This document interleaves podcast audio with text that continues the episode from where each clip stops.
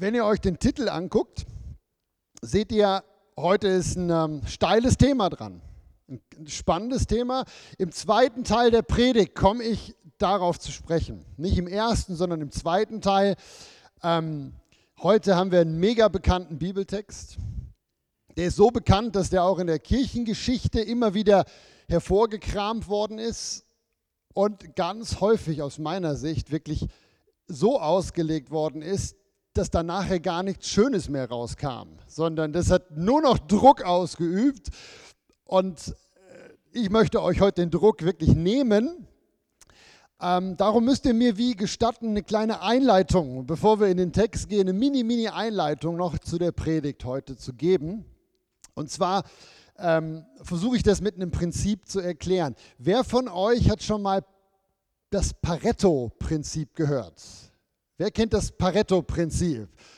Ja, die, die einen oder anderen Finger gehen nach oben, super, Pareto. Genau. Man nennt es auch das 80-20-Prinzip. Ich habe euch das auf dem Beamer mitgebracht. Ähm, das ist jetzt ein Bild zu diesem 80-20-Prinzip. Das ist eigentlich ganz easy. Ja, dieser, der, der Mann, das ist ein italienischer Politiker gewesen, Pareto hieß der mit Nachnamen, der hat einfach wie durch Beobachtung erkannt, dass ganz häufig man äh, 80 Prozent Erfolg hat, zum Beispiel bei einer Klassenarbeit oder so, dass man so 80 Prozent gute Leistung bringt, indem man 20 Prozent Energie oder Aufwand da rein drückt. Also ich muss 20 Prozent Leistung bringen, um nachher 80 Prozent gutes Ergebnis zu haben. Und das Spannende an dem Ding ist jetzt, dass er gesagt hat, um die letzten 20 Prozent zu kriegen, damit das Ergebnis hundertprozentig perfekt ist, für die letzten 20 Prozent brauche ich aber 80 Prozent Aufwand und Energie. Und ich habe das irgendwann auch mal meinen Kindern gesagt. Ich sagte, du, nach dem Prinzip lernt regelmäßig dass er diese 80 Prozent nachher schafft von den Noten, ne, dass er wie so sauber durchkommt. Wenn ihr immer eine 6 schreiben wollt oder für unsere deutschen Zuhörer eine 1, ja, wir in der Schweiz haben das umgedreht, ja, wenn ihr immer die beste Note haben wollt, kostet euch das so viel Energie, das bringt gar nicht viel. So, dieses Ding ist wichtig für die Predigt heute, weil die Bergpredigt hat ganz viel auch damit zu tun. Viele Christen versuchen, die Aussagen von Jesus 100% zu erfüllen. 100% Wenn Jesus das sagt, dann ist das der Maßstab für perfektes Christenleben. Ja, ähm, das macht bei weltlichen Aufgaben, das habe ich euch hier gezeigt, schon wenig Sinn, die 100% zu wollen. Das kostet viel zu viel. Wenn man das bei der Bergpredigt versucht, ist es ein Selbstmordkommando. Das ist verheerend. Wieso? Die Antwort habe ich euch schon in den letzten Wochen immer wieder versucht zu sagen. Jesus spricht in der Bergpredigt von einem Ideal. Ein Ideal, das erst dann Wirklichkeit werden wird, wenn sein Reich sichtbar 100% hier auf der Erde ist. Die Bibel sagt ja, er wird auf der Erde mal herrschen. Ja, ähm, es ist wichtig, dass wir das Ideal erkennen. Dass wir sagen, das ist das, wo eigentlich wie super wäre. Aber wir müssen gleichzeitig erkennen, hier und jetzt, wenn wir niemals die 100% schaffen. Möchte euch das zeigen anhand einem Vers, den ich jetzt rausgreife aus dem ganzen Predigtext. Und dann gehen wir in den Text. Gut. Also, wenn ihr eure Bibeln dabei habt, dieser Vers, der wird euch zeigen, was ich meine. Das ist äh, in Matthäus 5, der Vers 48. Ich habe euch den hier auch natürlich auf dem Beamer mitgebracht. Das ist der Vers. Na, der steht am Ende vom fünften Kapitel. Hier sagt Jesus, ihr sollt vollkommen sein. Und das kann man vom Griechischen auch nicht anders übersetzen. ja, hier sagt Jesus, du musst perfekt sein, genauso wie Gott. Steht in der Bergpredigt. Ja. Ähm, jeder, der ein bisschen Verstand hat, muss jetzt sagen bei dem Vers, no way, geht nicht, Jesus. Nicht erfüllbar, unmöglich. Und das ist jetzt der Schlüssel zur Bergpredigt. Ja, Jesus meint doch nicht wirklich, dass du hier und jetzt schon perfekt sein sollst, sondern Jesus gibt dir eine Messlatte vor, wo er sagt, das wäre das Ideal. Wenn du so leben würdest, dann wäre ja, was wäre denn dann? Dann müsste er gar nicht mehr zurückkommen. Dann wäre der Himmel schon auf der Erde, 100 Prozent. Spürt ihr mich ein bisschen? Das ist so wichtig, dass wir das vor Augen haben. Jesus hat deshalb diese hohe Messlatte angesetzt in der Bergpredigt, aber auch in vielen anderen seiner Texte, um uns wie klar zu machen, das ist das, was ihr im Blick haben solltet, weil desto mehr ihr das im Blick habt, desto mehr vom Reich Gottes wird sichtbar werden. In eurem Leben, an eurem Arbeitsplatz, auch in euren Gemeinden natürlich, aber es ist nicht erreichbar. Jetzt schon. Ja, das ist wichtig. Wenn wir uns jetzt den Predigtext nämlich angucken, ist es wichtig. Der Text, den ich, dieser mega bekannte Text, der soll euch motivieren der soll euch ah, wie positiv herausfordern.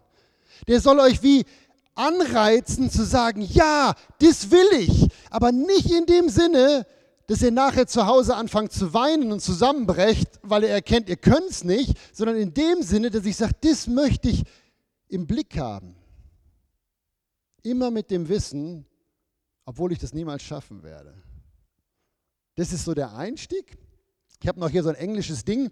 Ähm, ich finde, im Englischen kann man Sachen gut ausdrücken. Ja? Ich, für die, die Englisch können. Man könnte das, was ich heute predige, auch nennen, try your best, let him do the rest. Ja, try your best, let him do the rest. Ja, tu dein Bestes und lass ihn den Rest machen. Jetzt steigen wir ein in den Text. Seid ihr bei mir noch? Ja, das war noch nicht die Predigt, das war der Einstieg zur Predigt, aber ich versuche jetzt zügig durch den Text zu gehen. Wir starten mit Vers 38. Und wie gesagt, ich, ich bilde mir ein, äh, oder ich gehe davon aus, dass die meisten von euch den Text schon zigmal gehört haben. Äh, mega bekannt, mega bekannt. Matthäus 5, 38 bis 42. Hier sagt Jesus, ihr habt gehört, dass gesagt ist, Auge um Auge, Zahn um Zahn. Also Vergeltung. Ne? Ich aber sage euch, ihr sollt dem Bösen gar nicht widerstehen, sondern wenn dich jemand auf deine rechte Backe schlägt, so biete ihm auch die andere da. Und dem, der mit dir vor Gericht geht und dein Hemd nehmen will, dem lass auch den Mantel. Und wenn dich jemand nötigt, eine Meile zu gehen, so geh mit ihm zwei. Gib dem, der dich bittet, immer und wende dich nicht ab von dem, der vor dir, von dir borgen will. Immer. Das ist so vom Zusammenhang her klar. Und ähm, ich denke, ihr kennt den Text. Ne? Gerade das mit der Backe hinhalten äh, auch, oder die extra Meile, das ist ja so ein pff, mega geflügeltes Wort in unseren christlichen Kreisen. Und ähm, wenn es hier jetzt ums ewige Leben gehen würde, dann glaube ich, wird euch das mega stressen müssen. Wenn, wenn, wenn, manche sagen das ja, die Bergpredigt ist der Weg zum Himmel. Ich habe das selber schon gehört. Ja, wenn es hier ums ewige Leben gehen würde, wie ich in den Himmel komme, dann müssten wir echt Angst haben. An jedem Bettler, wo du vorbeigehst, würde dein Heil hängen. Ja, versteht ihr, was ich meine? Ne? Ähm, und darum diese lange Einleitung. Jesus spricht in der Bergpredigt von einem, das Wort werdet ihr heute noch öfter hören, von einem Ideal. Ja, das dann gelebt werden wird, wenn er sichtbarer König hier auf der Erde ist. Ja, ähm, Im Hier und Jetzt, in dieser Welt, die nicht ideal ist, wird das niemals zu 100 Prozent von euch und von mir und von sonst irgendeinem Christen umgesetzt werden können. Ja, ähm, das Problem ist, dass die Christenheit, die Prediger früher auch, im Mittelalter sind so einige Predigten überliefert, die, die haben das nie verstanden. Die haben diesen und andere Texte als Maßstab für echte Frömmigkeit genommen, als echtes Christsein. Die haben gesagt, so musst du leben, damit Gott dich annehmen kann. So musst du leben, damit Gott dich liebt. Maßstab für echte Frömmigkeit, Messlatte für richtiges Verhalten. Diese Lehre, wenn man die so predigt, führt zu zwei Dingen. Entweder zur Heuchelei, weil ich weiß ja eigentlich, schaffe ich das nicht, aber nach außen hin markiere ich den Heiligen. Das erlebt er häufig in der Kirchenleitung im Mittelalter und vielleicht auch heute noch, die dann nach außen hin die Würdenträger waren und wenn man dann in ihr Schlafzimmer geguckt hat, wusste man genau, was da abgeht. Entweder zur Heuchelei oder zu massiven Gewissensbissen und Schuldgefühlen. Darum die ganze Selbstkasteiungsgeschichte und das, ich schließe mich im Kloster ein und mach die, bin den ganzen Tag nur am Beten und die ganzen Verbote, das darfst du nicht, das darfst du nicht, das, eben, um irgendwie dieses Ziel zu erreichen. Ich möchte jetzt ganz konkret werden. Ich glaube nicht, dass Jesus hier sagen möchte, du musst immer die andere Backe hinhalten. Ich glaube auch nicht, dass Jesus hier sagen möchte, du musst immer die extra Meile gehen. Ich bringe euch ein Beispiel. Ich kann mich nicht mehr genau erinnern, ob ich das gelesen habe, ob ich das gehört habe oder ob man mir das selber erzählt hat, weil das ist schon ich habe es schon so oft gebracht, irgendwann verwischt die Erinnerung im Kopf, aber das Beispiel könnt ihr gut nachvollziehen, ist auch so passiert. Ähm, ich habe von diesem Vater, ich meine, das wäre ein Prediger, der das mal erzählt hat, wie er, ähm, der hat auch über den Text gepredigt und er ist an, einem Schul, an dem Schulhof vorbeigelaufen von seinem Sohn und hat gesehen, wie sein Sohn auf dem Schulhof verhauen worden ist, zusammengeschlagen worden ist. Und er hat das sich angesehen. Und als ich, ich meine, ich habe das in der Predigt gehört, ich wäre am liebsten aufgestanden und hätte gesagt, bist du wahnsinnig? Warum bist du nicht dazwischen gegangen? Aber gut, das mit dem Dazwischengehen kann man jetzt noch so und so sehen.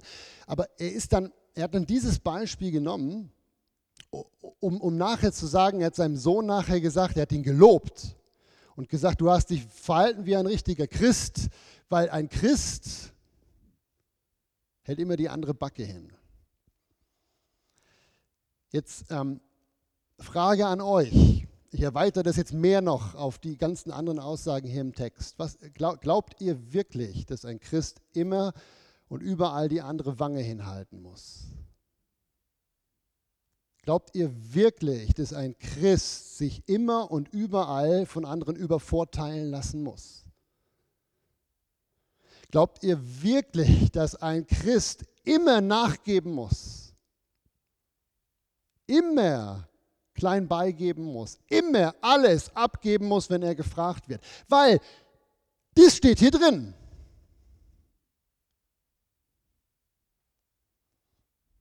Ich denke, dass Jesus das nicht sagen will. Und ich habe euch den ersten Grund auch schon genannt. Es kommt jetzt noch ein zweiter, den ich fast noch wichtiger finde. Aber der erste Grund ist nochmal zum, zum Überlegen. Ja, dass es einsackt. Jesus spricht von einem Ideal. Er sagt, wenn ich auf die Erde komme, dann wird es so sein. Was er nie gesagt hat, ist, dass wir das hier und jetzt in diesem Körper, in diesen unidealen Zuständen schon alles 100% erleben können oder schaffen können. Das ist der erste Grund. Der zweite Grund ist fast noch wichtiger für mich. Der zweite Grund, warum ich nicht glaube, dass Jesus sagt, du musst immer die andere Wange hinhalten, ist, weil er es selber nicht gemacht hat. Ich meine, jeder von euch, der die Bibel kennt, der kennt Jesus und der weiß ganz genau, dass Jesus, wenn die Pharisäer, ich sage mal, ihm bildlich gesehen eine runterhauen wollten, dass er dann nicht einfach gesagt hat, hau hier auch noch hin, sondern er hat sich gewehrt. Er hat sie hinterfragt. Er hat ihnen Gegenfragen gestellt. Er hat gesagt, sicher antworte ich euch, aber nur dann, wenn ihr mir die Frage beantwortet. Das kennt ihr doch alles, oder? Und wenn ihr Matthäus äh, am Ende lest, was Jesus über die Pharisäer in ihrem Beisein sagt, das, da fallen dann so Worte wie Otterngezücht, getünchte Gräber, schmutziges Geschirr. Äh, ne? Also, Jesus hat selber nicht gelebt. Denkt an die Szene, wo er in den Tempel geht, sich einen Strick macht und die Händler, die da sein Gotteshaus zu einem Geschäftshaus umgebaut haben, auf einmal anfängt da rauszuschlagen und die Tische umzuschubsen. Denkt daran, wie die Mutter von Jesus und die Brüder kamen und sagen, so, du bist ja verrückt geworden, Jesus, komm mit uns nach Hause. Was hat er gemacht? Er hat gesagt, Moment mal, meine Familie seid nicht mehr ihr, meine Familie sind meine, ihr kennt das alles. Also Jesus hat uns ja vorgelebt, was er hier sagen will. Und ich frage mich, wieso wir das über 1500 Jahre Kirchengeschichte so verdrehen konnten, dass hier auf einmal das ideale Leben ist, was der Maßstab dafür ist, ob du erlöst bist, im schlimmsten Fall. Ja. Ich möchte jetzt gleich weitergehen in den zweiten Teil dieses Textes. Der hat nämlich noch einen zweiten Teil und dann komme ich auch auf, die, auf, die, auf den Titel von der Predigt zu sprechen, Feindesliebe leicht gemacht. Ich möchte euch nur ganz kurz noch hier zeigen, das, was ich sage, stimmt, glaube ich. Weil wenn ihr diesen Text, diesen Idealtext an euren nicht idealen Alltag anpasst, mit ein paar Überlegungen, dann ist euch sofort klar, ja, das stimmt, das ist eine Zukunftsgeschichte, die wir im Blick haben sollten. Und das ist wichtig. Ich sage nicht, dass das nicht toll wäre, wenn wir alle so leben könnten. Ich sage nicht, dass die Erde kein besserer Ort wäre, wenn das alles machbar wäre. Das sage ich nicht. Was ich sage ist, wir müssen realistisch bleiben und sagen, wir können nicht eine ideale Welt oder eine ideale Zukunft ins Hier und Jetzt einfach so eins zu eins übertragen. Ich bringe euch Beispiele. Das erste habe ich schon genannt. Darf mein Kind sich auf dem Schulhof wehren? Beantwortet das für, sich, für, für, für euch selber. Darf ich mich als Christ wehren, wenn ich auf der Arbeit gemobbt werde? Darf ich mich ans Arbeitsgericht wenden, wenn ich zu Unrecht gekündigt werde? Darf ich als Frau, ich bin jetzt keine, wie ihr wisst, ja, aber darf ich als Frau einfordern, dass ich genauso viel verdiene wie ein Mann? Als fromme Frau.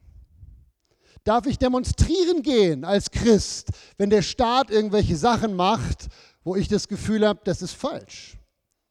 Ja.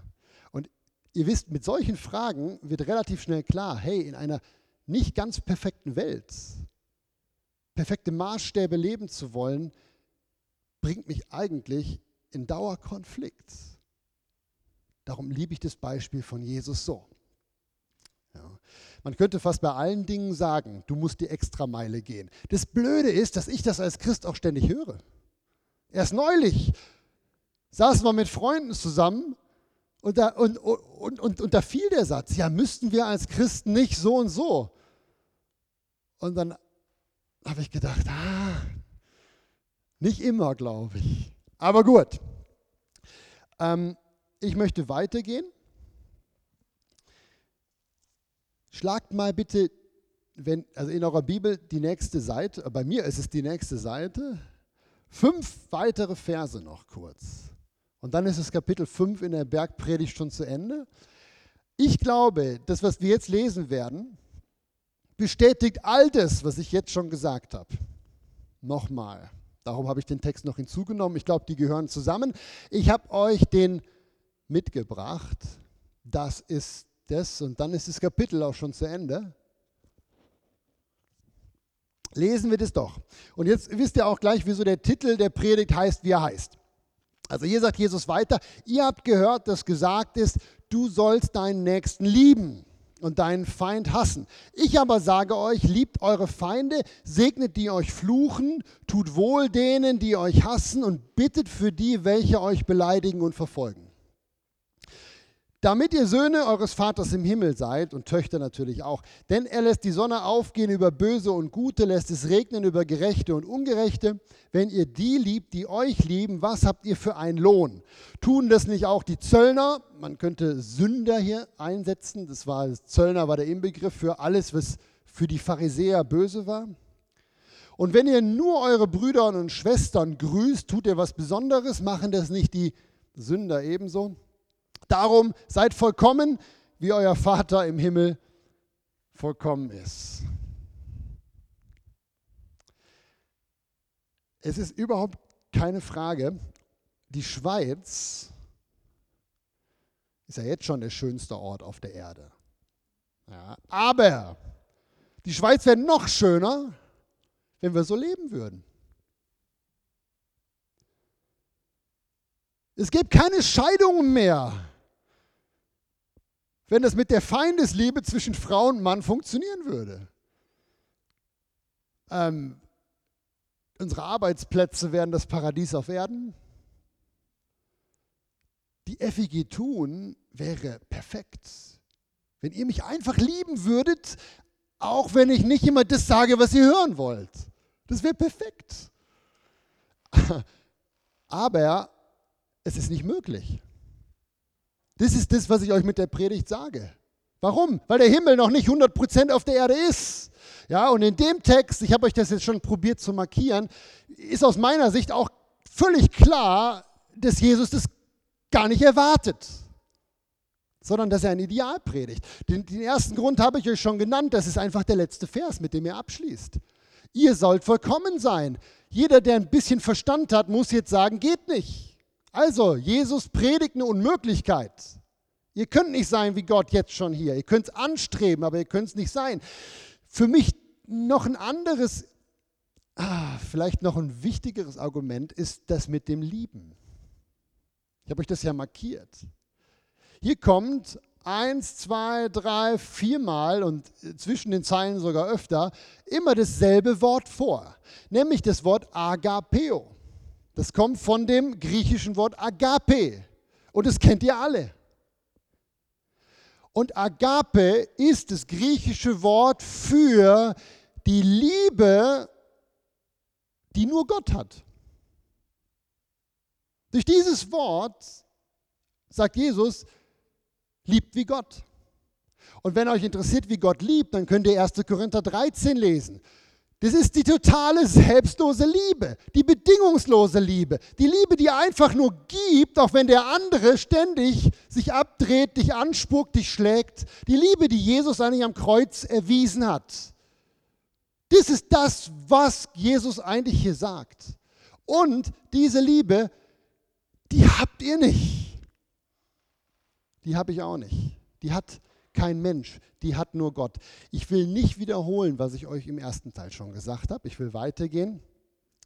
Äh, denn das, was für die Situationen da vor Gericht und, und so galt, das gilt ja hier bei den Menschen, die wir nicht mögen, genauso. Im ersten Teil ging es um Situationen, im zweiten Teil ging es um Menschen. Oder geht es jetzt hier um Menschen? Ja? Jesus spricht von einem Ideal. Die Frage ist jetzt, wir gehen jetzt weiter, die Frage ist jetzt, wenn es hier um ein unerreichbares Ideal geht, und das habe ich hoffentlich geschafft, euch wie zu vermitteln, was machen wir dann mit dem Text? Weil ich will euch ja jetzt nicht predigen, vergesst das alles, überhaupt nicht. Was machen wir mit dem Text ganz praktisch? Und ich möchte euch jetzt einen Dreier-Schritt vorstellen. Ein Drei-Satz würde man in der Mathematik sagen. Ich nenne das ein Drei-Schritte-Programm. Das passt übrigens nicht nur hier für den Text, das passt für all diese, ich sag mal, herausfordernden Texte von Jesus. Ein Dreier-Schritt. Ja, und dann werdet ihr auch wissen, wieso die Predigt heißt Feindesliebe leicht gemacht. Hier geht es ja um, um Feinde auch. Ja. Ähm, ich möchte euch kurz ein Beispiel bringen, bevor ich euch den Dreier-Schritt zeige, äh, worauf es mir ankommt. Schaut, wenn ähm, die Ten, äh, meine, meine, meine Frau ist eine super Tennisspielerin, wissen manche. Die spielt richtig gut Tennis und ähm, ich habe ja wegen ihr auch angefangen, Tennis zu spielen. Ja, und es ist unmöglich, unmög, unmöglich für mich, sie zu schlagen. Also ich kann euch sagen, ich habe es schon zigmal probiert. Also als wir letzte letztes Jahr in Urlaub waren, haben wir, haben wir uns einen Tennis, Tenniscourt gemietet, jeden Morgen. Nach dem Frühstück sind wir Tennis spielen gegangen. Und jedes Mal habe ich ihr bei der ersten Tasse Kaffee gesagt, und heute mache ich dich fertig. Ja? Und sie hat immer nur gegrinst und dann mir das Gegenteil bewiesen. Was ich meine ist, wenn mein Leben davon abhing, dass ich sie schlagen müsste, würde ich nicht gegen sie spielen. Weil ich weiß, dass ich nicht gewinnen kann. Ich habe ja nur deshalb so einen Spaß mit ihr zu spielen, weil ich weiß, es geht um nichts. Oder sagen wir so, es geht vielleicht ein bisschen um meine männliche Ehre. Aber, na, so. Und was ich euch heute mitgeben möchte, ist, das müsst ihr ähnlich sehen. Es geht hier weder um den Himmel, noch geht es darum, dass Gott euch mehr liebt, wenn ihr es tut. Das, worum es geht, das ist schon wichtig, dass das Reich Gottes sichtbar wird in eurem Leben. Das ist wichtiger als das Tennismatch, aber ich hoffe, ihr könnt die, den Übertrag machen. Es geht hier nicht darum, dass ihr Gott irgendwas beweisen müsst. Wenn ihr die Haltung habt zu diesen Versen, dann ist der Stress weg. Und dann lest ihr diese Texte und sagt, wäre so cool, wenn, wenn, ich, ah, wenn ich XY lieben könnte. Ja, wenn, ihr, wenn ihr die Haltung habt, dann ist der Dreierschritt jetzt für euch. Es ist mir wichtig, dass ihr das wie, wie versteht. Ja. Also, was ist der Dreierschritt? Ich habe euch den mitgebracht. Hier ist der, jetzt geht es nicht weiter, bitte weiterklicken oben. Einfach weiterklicken. Oh. Jetzt klicken wir schnell noch alles durch bis zu dem Dreierschritt. Warten wir kurz, bis, bis es kommt. Noch einen weiter. Da ist der Dreierschritt. Kann ich jetzt selber weiterklicken? Super. Also, das sind drei Schritte, wo ich glaube, die zum rechten Umgang mit den Anweisungen von Jesus führen, ohne Stress. Und der erste, das habe ich euch jetzt schon ein paar Mal gesagt, der ist mir wichtig. Idealvorstellungen, die muss ich sehen. Ja, und die muss ich auch anerkennen. Jesus sagt, im Idealfall, Gebt ihr freigebig und liebt bedingungslos. Wie Gott. Im Idealfall seid ihr wie Gott. Und das will ich nicht abschwächen. Und dieser Dreisatz, der funktioniert nur, wenn ich nicht bei eins schon Abstriche mache. Die Bibel, Jesus hat einen extrem hohen Anspruch an jeden von uns. Und dieser Anspruch gilt. Der ist da. Aber jetzt geht es weiter. ja, also es ist gut, wenn wir versuchen, das zu probieren, das möchte ich eigentlich sagen. Aber ohne Stress ist ähnlich wie ich mit der Petra immer wieder auf den Tennisplatz gehe, obwohl ich weiß, dass ich keine Chance habe. Ja, aber so macht die Sache halt Spaß. Weil man wird ja auch besser in dem, was man trainiert. Also, das ist der erste Punkt. Idealvorstellungen nicht abschwächen, anerkennen. Ja, aber ohne Stress. So, jetzt geht es weiter. Das ist jetzt vielleicht der wichtigste Punkt. Den habe ich aber schon von drei Seiten heute beleuchtet. Jetzt habt ihr ihn hier nochmal schriftlich. Ja? Unfähigkeit zugeben. Und jetzt das in Klammern. Das ist fast noch wichtiger wie der zweite Punkt. Unfähigkeit zugeben ohne Schuldgefühle, ohne Gewissensbisse. Wisst ihr, ich fühle mich nicht echt miserabel, wenn ich verliere weil ich ja vorher schon wusste, ich würde verlieren. Ja, aber ich habe jedes Mal die Hoffnung, vielleicht stolpert sie ja mal oder so. Ja, oder sie kriegt einen Ball vom Kopf. Also das meine ich nicht wirklich so, Schatz. Aber vielleicht habe ich ja mal Schnitte. Ja, also Unfähigkeit zugeben ohne Gewissensbisse. Und hier machen die Christen und hier machen die Kirchen den entscheidenden Fehler. Das habe ich euch auch schon gesagt. Hier ist in, in der Kirchengeschichte so viel versaut worden, dass man die Unfähigkeit zwar erkannt hat, aber gesagt hat, du bist schuld, dass es nicht funktioniert. Anstatt einfach zu sagen, wir können es sowieso nicht schaffen, hat man gesagt, du könntest es schaffen, wenn du dich nur genug anstrengst, wenn du nur genug Bibel liest, wenn du nur genug in Gottesdienst gehst, wenn du nur keine Ahnung, was da gesagt worden ist, genug zur Messe gehst, genug Ave Maria betest, genug, huh, whatever. Da ist in jedem Jahrhundert ist ein bisschen was dazugekommen, was man tun müsste, um es zu schaffen, respektive auch was anderes weggefallen. Aber ihr wisst, was ich sagen will. Ja, die Folge, wenn ich die Unfähigkeit nicht zugebe an den Idealvorstellungen, die Jesus predigt, ist, ich habe euch das schon gesagt, entweder die Heuchelei, und ich glaube, das ist das, was gerade vielen Kirchendistanzierten so furchtbar auf die Nerven geht, dass sie, dass sie von uns Worte hören und Ansprüche hören und du musst und du sollst und, und, und, und, ne, und dann in unserem Leben aber genau sehen, dass es nicht funktioniert. Das ist doch das Problem.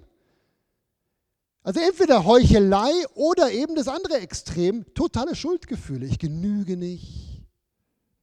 Gott kann mich gar nicht so lieben. Diese ganze Lehre von der Verlierbarkeit des Heils basiert schlussendlich auf den Schuldgefühlen. Wenn ich die und die Sünde tue, dann kann mich doch Gott nicht in den Himmel lassen.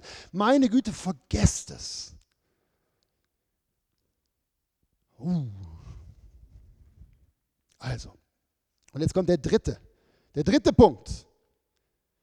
Und das ist das Neue jetzt, womit ich schließen will. Gebet um Freisetzung der Liebe. Weil hier kommt jetzt dieses Pareto-Prinzip von Anfang. Von, vom Anfang kommt jetzt hier rein. Jetzt kommt das Pareto, das 80-20-Prinzip. Jetzt, ist, der, jetzt schließt sich der Kreis. Ja, ich habe euch dies aufgeschrieben. Gleich sage ich noch mehr zur Freisetzung der Liebe ganz kurz. Jetzt kommt das Pareto-Prinzip. Achtet auf den Satz, da habe ich lange dran gefeilt. Ja, da kommt er. Also, anstatt erfolglos zu probieren, mit aller Kraft 100% Unmögliches zu erreichen, ja, damit meine ich Umsetzung der Bergpredigt, und zwar fast zu 100% Umsetzung der Bergpredigt. Ja. Anstatt erfolglos zu probieren, mit aller Kraft 100% Unmögliches zu erreichen, möchte ich die mir möglichen, das ist genial formuliert, ne, die mir möglichen 20 lieber auf eine sinnvolle Aufgabe ausrichten, nämlich darum beten, dass der Heilige Geist in mir wirkt. Könnt ihr den Satz nachvollziehen? Das ist das Pareto-Prinzip. Ja. Was ist mein Job? Und das, nimm, nimm, nimm das mit. Konzentriere dich auf das, was möglich ist und nicht auf das, was unmöglich ist. Du schaffst es nicht aus eigener Kraft zu tun, was Jesus von dir will. Erkenne es an, habe aber keine Gewissensbisse, weil es war nie gedacht, dass du das schaffst. Das war nie die Idee. Das hat die Kirche sich ausgedacht. Das war nie die Idee, dass du schaffst. Dein Job sind 20 Prozent. Damit bringst du die maximale Möglichkeit für dich raus. Und die 20 Prozent sind Bete darum, dass der Heilige Geist das in dir bewirkt, was du niemals schaffst. So leicht ist die Sache. 20 Prozent mehr musst du gar nicht bringen. Wie du das machst, ist dir völlig überlassen. Ob du in die Stille gehst, ob du, ob du äh, Gebet, prophetisches Gebet, ob du lieber Worship-Musik hörst. Hauptsache, du bist in Gemeinschaft mit Gott. Du kannst keine göttliche Liebe aus deiner eigenen Kraft produzieren. Aber wisst ihr, was die Bibel sagt? Die Bibel sagt, durch den Heiligen Geist ist die göttliche Liebe ausgegossen in dein Herz. Steht in Römer 5,5. Da steht wortwörtlich, die Liebe Gottes, da steht wieder Agape, von der Jesus sagt, das müsstest du eigentlich haben. Die Liebe Gottes ist ausgegossen in dein Herz durch den Heiligen Geist, wortwörtlich, im Griechischen wie in jeder deutschen Übersetzung. Da steht nicht, Du kannst die Liebe Gottes, diese Agape-Liebe aus deiner eigenen Kraft produzieren. Da heißt, der Heilige Geist ist von außen gekommen und hat dir das gegeben. Aber du musst ihm erlauben, dass du Quelle sein darfst für ihn. Du musst sein Mitarbeiter sein. Du musst ihm erlauben, aus dir rausquellen zu dürfen. Solange wie du selber das produzieren willst, vergiss es. Ja? Er ist der, der das machen möchte. Ja? Und anstatt uns zu stressen und uns ins Abseits zu katapultieren mit Unmöglichkeiten, können wir eigentlich nur beten, Heiliger Geist, richte du die Sache, die ich nicht kann. Fertig. Kennt ihr diese ganz bekannte Aussage von Jesus im 2. Korintherbrief, Kapitel 12, Vers 9? Mein Lieblingsvers. Da sagt Jesus, wenn du schwach bist, bin ich stark. Der Umkehrschluss heißt, desto stärker du sein willst, desto schwächer ist er in dir. That's it. Darum ist es mit der Unfähigkeit so wichtig, dass du sagst, ich kann es nicht. Wenn desto schwächer du bist, desto stärker wird er in dir. Desto stärker du sein willst, desto weniger tut er in dir und du wirst ständig auflaufen. Ähm, darum heißt das Ding Feindesliebe leid, äh, leicht gemacht. Feindesliebe Leid. Es gibt ja diese Bücher, kennt ihr die? Also Petra und ich haben jetzt angefangen mit einer neuen Sportart. Das, das, nee, das wollte ich jetzt gar nicht sagen. Alles egal. Stell, ich, ich will nicht von der neuen Sportart reden, sonst denkt ihr vielleicht was Falsches. Tennis. Tennis, ich rede jetzt von Tennis. Es gibt so Bücher, Tennis für Dummies oder Golf für Dummies oder Billard für Dummies. Das sind so Bücher, die einem so einen Einstieg geben. Ich wollte die Predigt zuerst nennen, Feindesliebe für Dummies. Und dann sagte die Petra, das kannst du nicht bringen. Äh, keiner lässt sich sagen, dass er ein Dummi ist. Dann sagte ich, ja, dann sage ich halt Feindesliebe leicht gemacht. Weil, wenn ihr jetzt aufgepasst habt, wisst ihr, warum die Predigt so heißt. Probier gar nicht erst deine Feinde zu lieben sondern verbring mehr Zeit mit demjenigen, der in der Lage ist dazu. Und du wirst erleben, dass das Wunder in dir geschieht, dass er dich von innen heraus verändert. Und irgendwann merkst du, irgendwas ist gar nicht mehr da. Der Groll ist gar nicht mehr so da. Die Anklagen sind gar nicht mehr so da. Solange du probierst, das zu tun, wirst du immer nur scheitern. Tönt das für euch zu einfach? Wenn ja, habe ich jetzt den letzten Vers für euch. Tönt es für euch zu einfach? Kann es so einfach sein? Die Antwort ist ja. Ähm, 2. Korintherbrief, Kapitel 3, Vers 18. Ich lese euch das jetzt vor. Ich habe den mal selber übersetzt, ein bisschen freier, weil ich keine Übersetzung gefunden habe, die das so rausschält, wie ich das jetzt eigentlich will. Dafür lernt man Griechisch an der Uni. Man kann das nämlich dann auch selber übersetzen. Das ist jetzt aber eine sehr freie Übersetzung. Nach 2. Korinther 3, Vers 18. Das steht aber so auch in euren Bibeln drin. Das könnt ihr so nachlesen. Da sagt die Bibel, indem wir mit unverhülltem, das ist das Wort für ehrlich, indem wir mit unverhülltem, ehrlichen Angesicht die Herrlichkeit Gottes anschauen, also in der Gegenwart von Gott uns aufhalten, werden wir vom Heiligen Geist in das Bild verwandelt werden, das Gott von uns hat. So leicht ist es. Alles, was du tun musst, ist nur aufhören, es selber zu probieren. Alles, was du tun musst, ist deine Energie, die der Herr dir gegeben hat, die 20 Prozent, auf das Richtige zu konzentrieren. Und das ist die Gegenwart Gottes. Der Heilige Geist wird dich verändern. Ich kann zum Schluss nur sagen, probier es aus.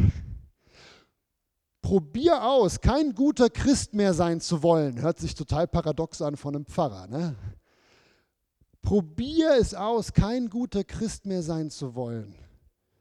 Probier aus, keine Erwartungen mehr an dich zu haben. Lehne all die Ansprüche, die andere Christen an dich haben, kategorisch ab. Lass das abprallen an dir und stattdessen investiere deine 20 Prozent, deine Kraft, die du hast, konzentriert darauf, dass du jede Sekunde, die dir möglich ist, in der Gegenwart Gottes verbringst. Das, was du erleben wirst, ist das Wunder der automatischen Veränderung. So könnte die Predigt auch heißen. Das Wunder der automatischen Veränderung. Ja. Und jetzt sind wir wieder am Einstieg des Gottesdienstes. Gott findet dich toll. Er liebt dich, wie du bist. Du musst für ihn nichts leisten. Sein Herz sehnt sich nach Gemeinschaft mit dir, nicht nach deiner Leistung, nicht, dass du es bringst, nicht, dass du erst so und so und so toll und heilig sein musst, bevor er dann sagt, ja, jetzt ist die Silvia oder die Marianne oder der Heinz oder der Ernst, jetzt ist er so in dem Bereich, wo ich ihn gerade mal in meinen Thronsaal lasse. Das ist eine Lüge. So wie du jetzt bist, möchte Gott 100% Gemeinschaft mit dir haben und er verändert dich von innen heraus.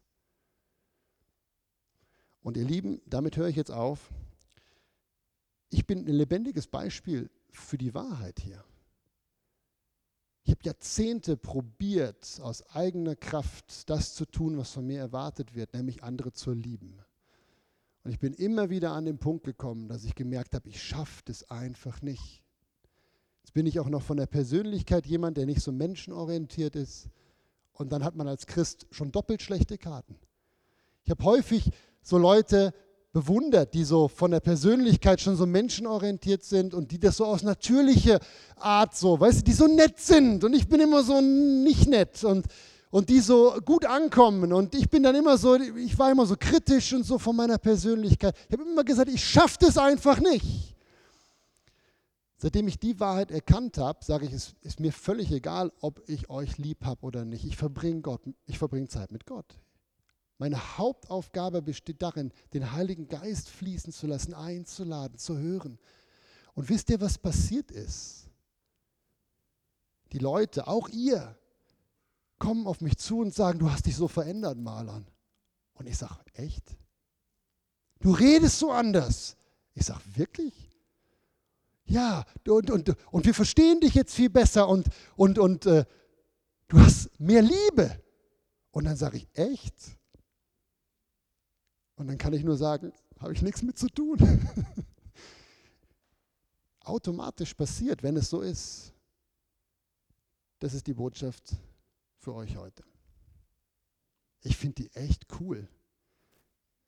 Gibt's vom Kopf ins Herz. Amen.